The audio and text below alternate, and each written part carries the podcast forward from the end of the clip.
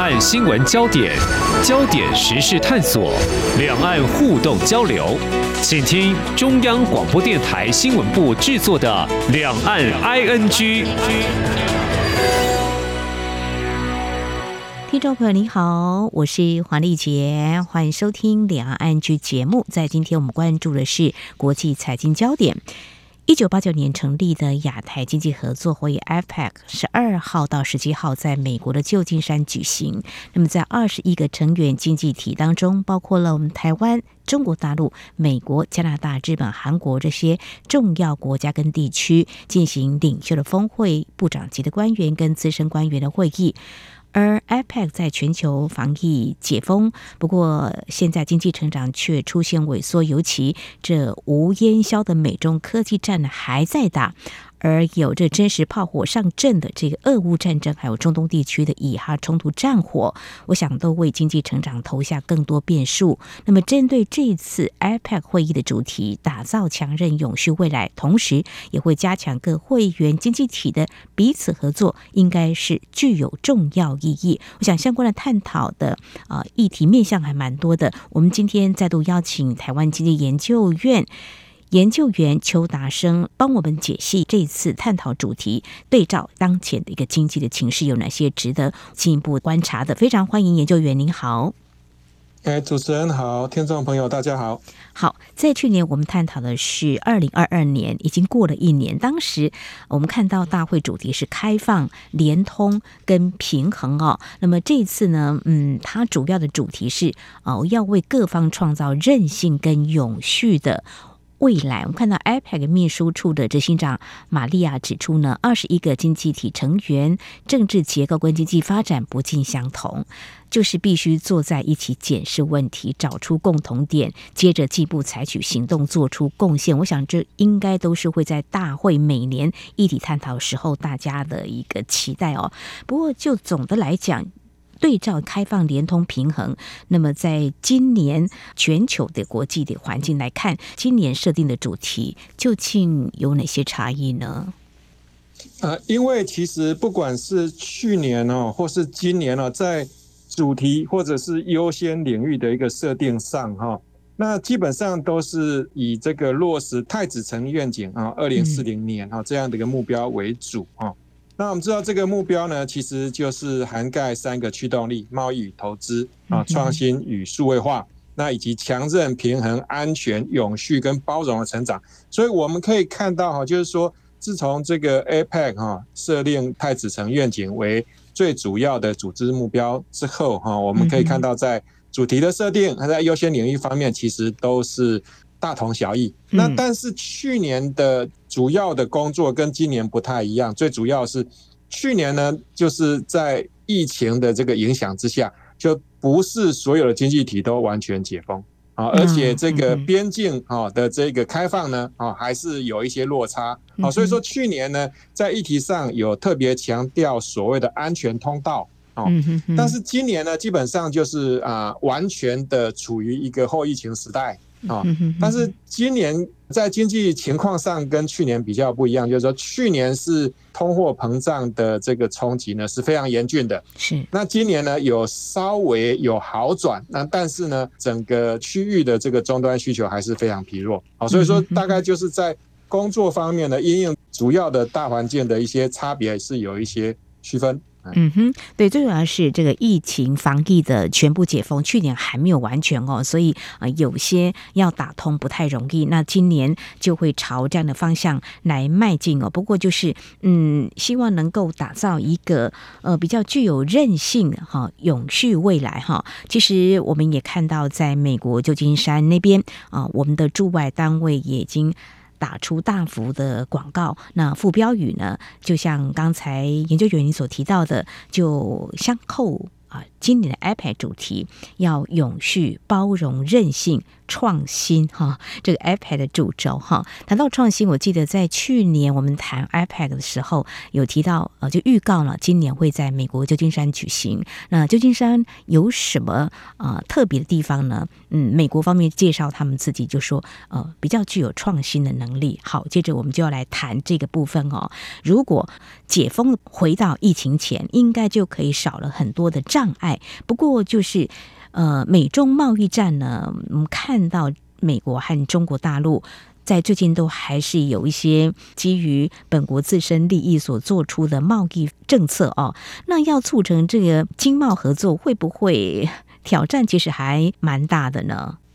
其实哈，这个挑战呢，哈，就诚如主持人讲，就是自从美中贸易战哈一直增温啊，没有降温的一个迹象哈。其实，在 APEC 啊，在形成大概主要两个阵营哈，而且。我们过去讲 APEC 是 Asia Pacific Corporation 嘛，哈，嗯，那现在这个 Corporation 已经慢慢好像变成 Confrontation，等于说这个两大阵营之间呢，哈，彼此哈对彼此的这个提案啊、各种论述啊，哈，都会刻意的阻挠啊。最主要就是美国阵营跟中国阵营，那中国阵营的话就是包括俄罗斯啊，比如说像。在今年呢、啊，我们看到很多的部长级的宣言哦，他有谈到，就是说引述去年的联合国的安理会的一个决议，要求俄罗斯呢，哈，必须要无条件的撤出乌克兰啊。那在去年当然是得到领袖会议的一个共识，可是今年呢？啊，今年就是在这个俄罗斯跟中国的一个阻止之下，基本上就是没有任何一个部长级的宣言呢可以通过啊，最后都是以这种主席啊声明的方式来取代啊。那我们看到今年旧金山的年会呢，其实有一个相当受到瞩目的双边会晤啊，也就是拜习会啊。但是在拜习会的日期跟时间确认之后呢，啊，我们也看到美国呢，反而是升高对中国的出口管制，嗯啊，那因此呢，从这个迹象呢来推测哈，我觉得非常有可能这一次的拜习会呢，根本不是在洽商啊双边的这个贸易跟科技这一部分的啊争议，啊，可能整个锁定是在。哦，如何解决哦这些地缘政治冲突？哈，包括啊这个以哈的战争啊，以及这个俄乌战争啊，这些希望能够取得中国的某种程度上的让步啊，让美国呢能够顺利的来解决哈这些地缘的纷争。是，那么城主研究员，您的观察的确，其实在一年多前，就二零二二年的七月，当时美国国会的参众两院就通过一个针对芯片行业的高额补贴的法案，就是芯片与科技法案哦。那么针对高科技产业补贴两千八百亿美元，呃，外界就解读了奠定未来呃支持企业跟中国竞争的一个主旋律。所以到最近呢，美国还是有这样的动作哦。因此，在即将登场的。这个拜习会呢，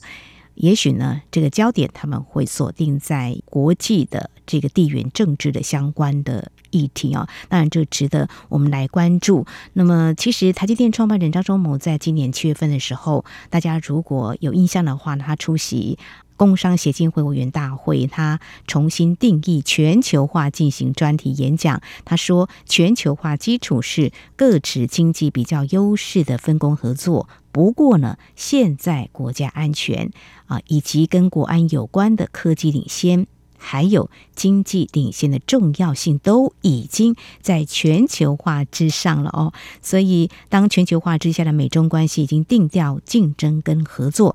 他觉得至少目前竞争成分高于合作，所以刚才我想我就啊简单大胆提问：这个促成经贸合作是不是更具挑战？不过接下来这几天大家关注的就是拜习会到底会讨论哪些？当然，这个领袖峰会啊，一共有这个三天时间。那拜习会是在场边的一个会谈哦。那我们台湾领袖代表张忠谋跟夫人张淑芬在。今天下午已经飞抵这个旧金山呢，驻美代表肖美琴前往接机。那么他们抵达饭店的时候，也受到当地许多侨胞高喊“台湾加油”热情迎接。好，谈这个呢，最主要接下来我们要谈我们台湾能够做些什么。其实张忠谋这一次呢，算是第六次代表我们国家呢参加领袖峰会哈，总统也托付他很多，我们必须在这样子的一个。平台，这样子的机会来展现台湾，我们可以做些什么，贡献出哪些？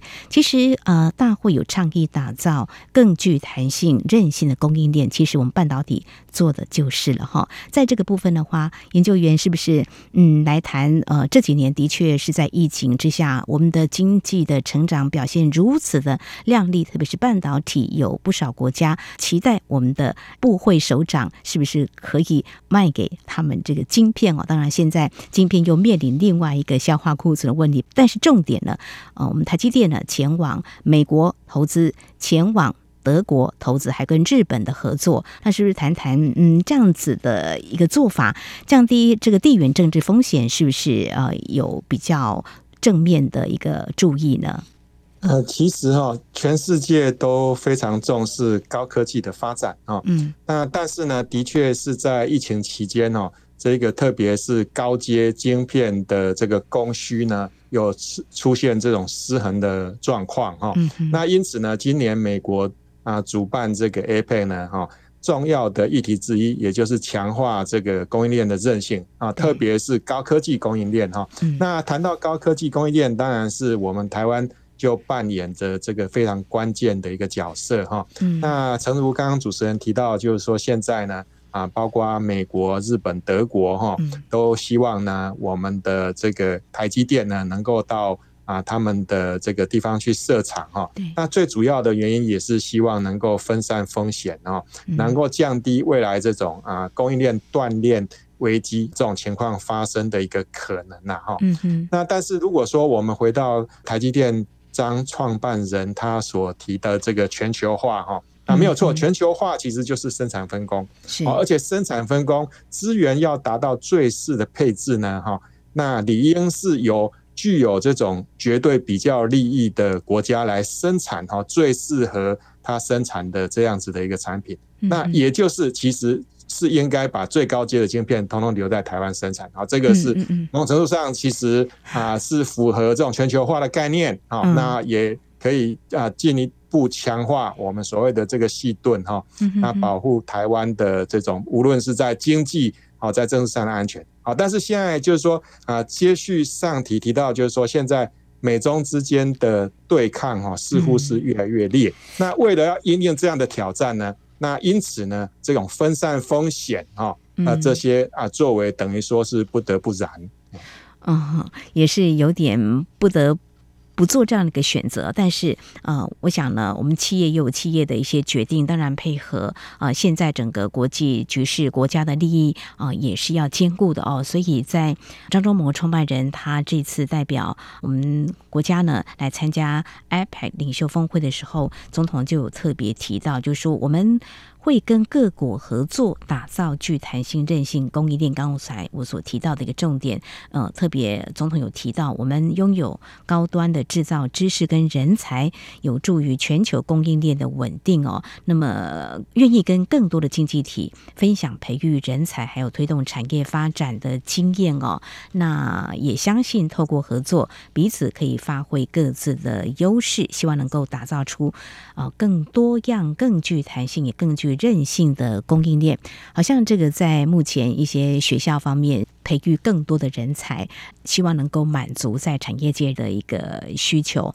好，这是在节目前半阶段，我们针对有关 APEC 会议在今年打造强韧永续未来这样的主题，那揭示在未来产业发展跟面向当中，我们怎么样善尽台湾。我们可以发挥的优势跟能力，一同来迈向这样的目标。我想在稍后节目后半阶段，我们再请台经院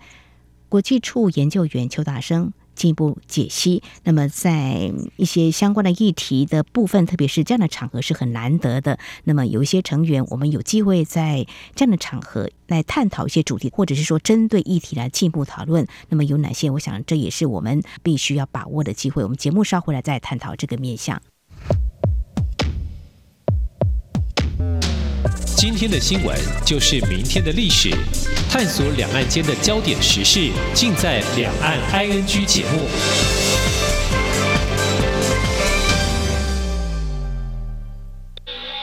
这里是中央广播电台台湾之音。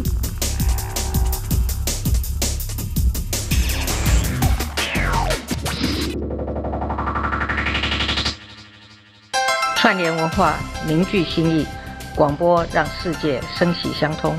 您现在收听的是中央广播电台，我是蔡英文，祝 RTI 央广九十五周年快乐。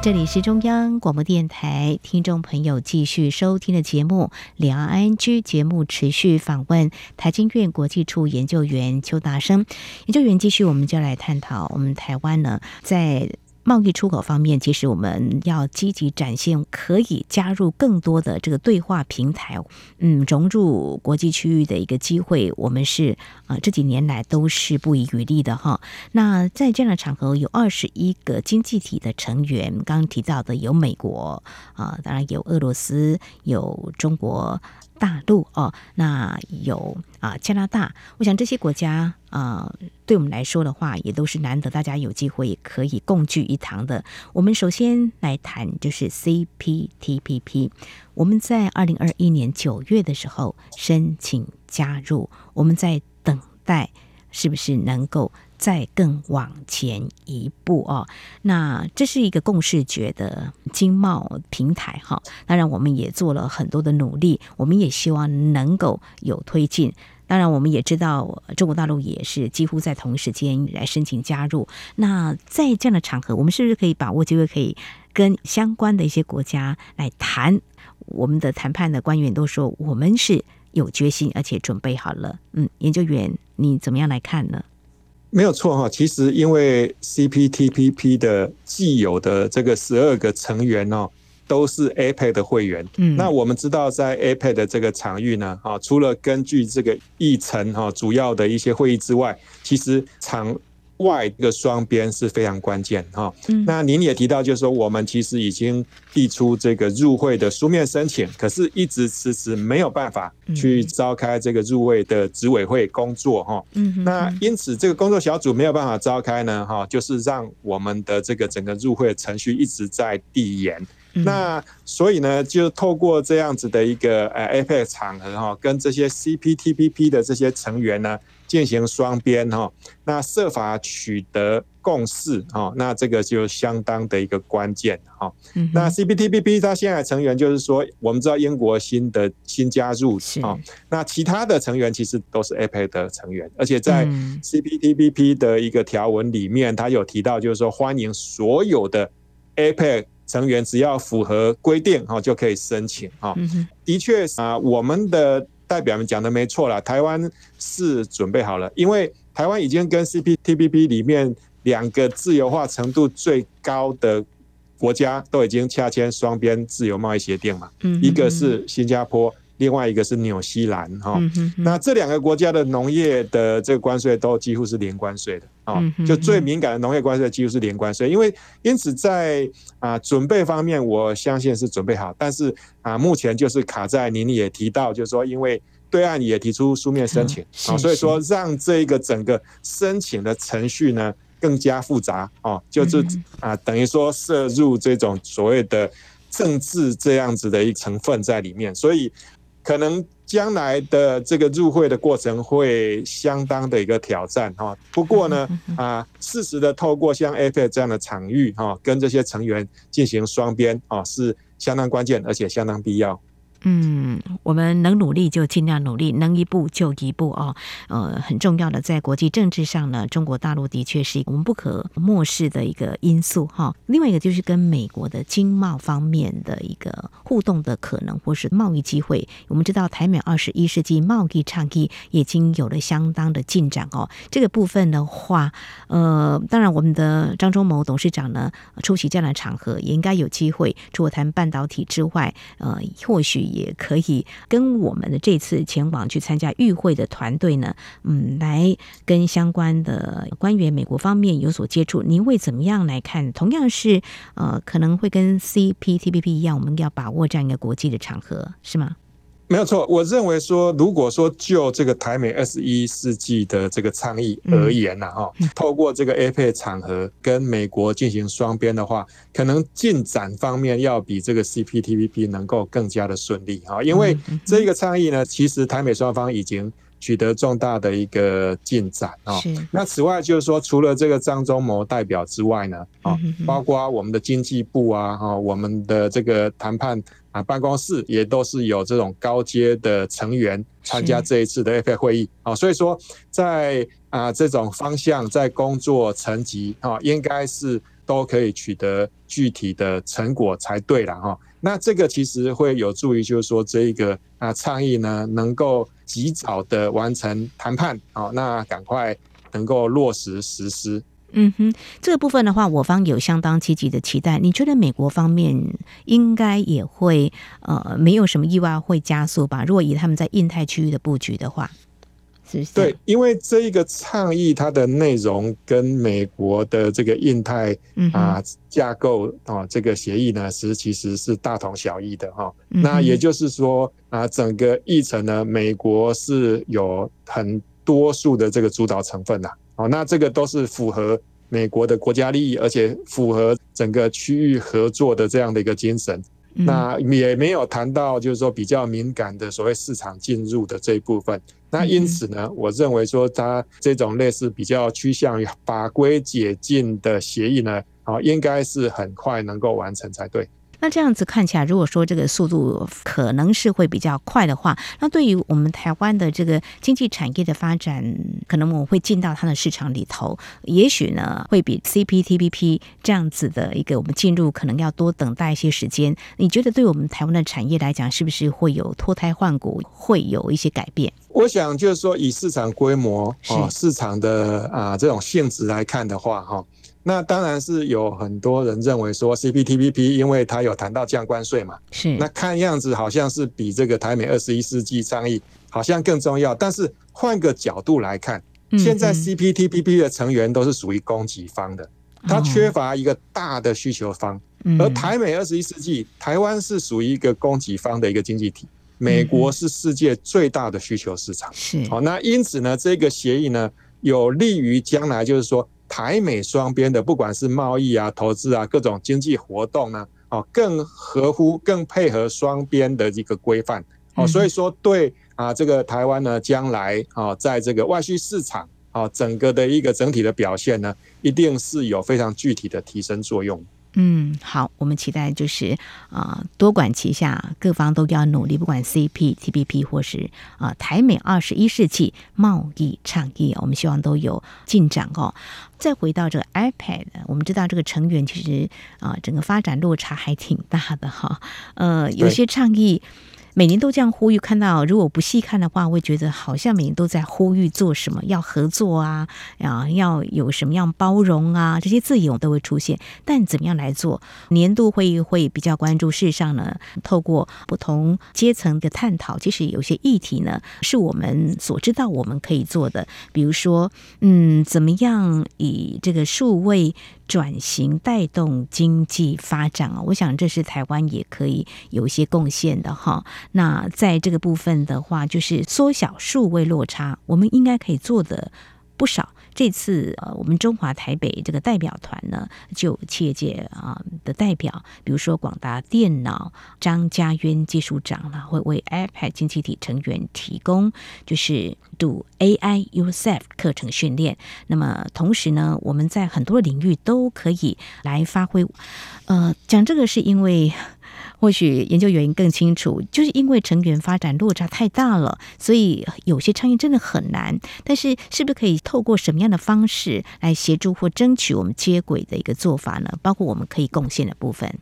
其实，在这一次的这个 COVID-19 疫情哈，真的是凸显了台湾啊，在区域甚至全球哈，特别是在这种数位科技的位阶啦啊。那从疫情刚开始之初哈，我们用这种数位的一个技术呢，来管控哈这个疫情的一个蔓延哈。嗯。那此外呢，包括这种啊数位啊健康哦方面的我们的提案哈，那在 APEC 也都是获得好评哈。此外呢，就是说现在已经进入后疫情时代哈，那我们的提案呢，哦包括怎么样来落实啊数位安全，观察这种整个人工智慧的，包括生成式人工智慧的一个演变哈，那以及。可能造成的这种道德上的风险，那加以事先的预防规范等等，我们其实我们台湾都是走在很多经济体的前面哈。所以说，过去 APEC 经济体大概就是分成这一种所谓已开发经济体跟开发中经济体啊。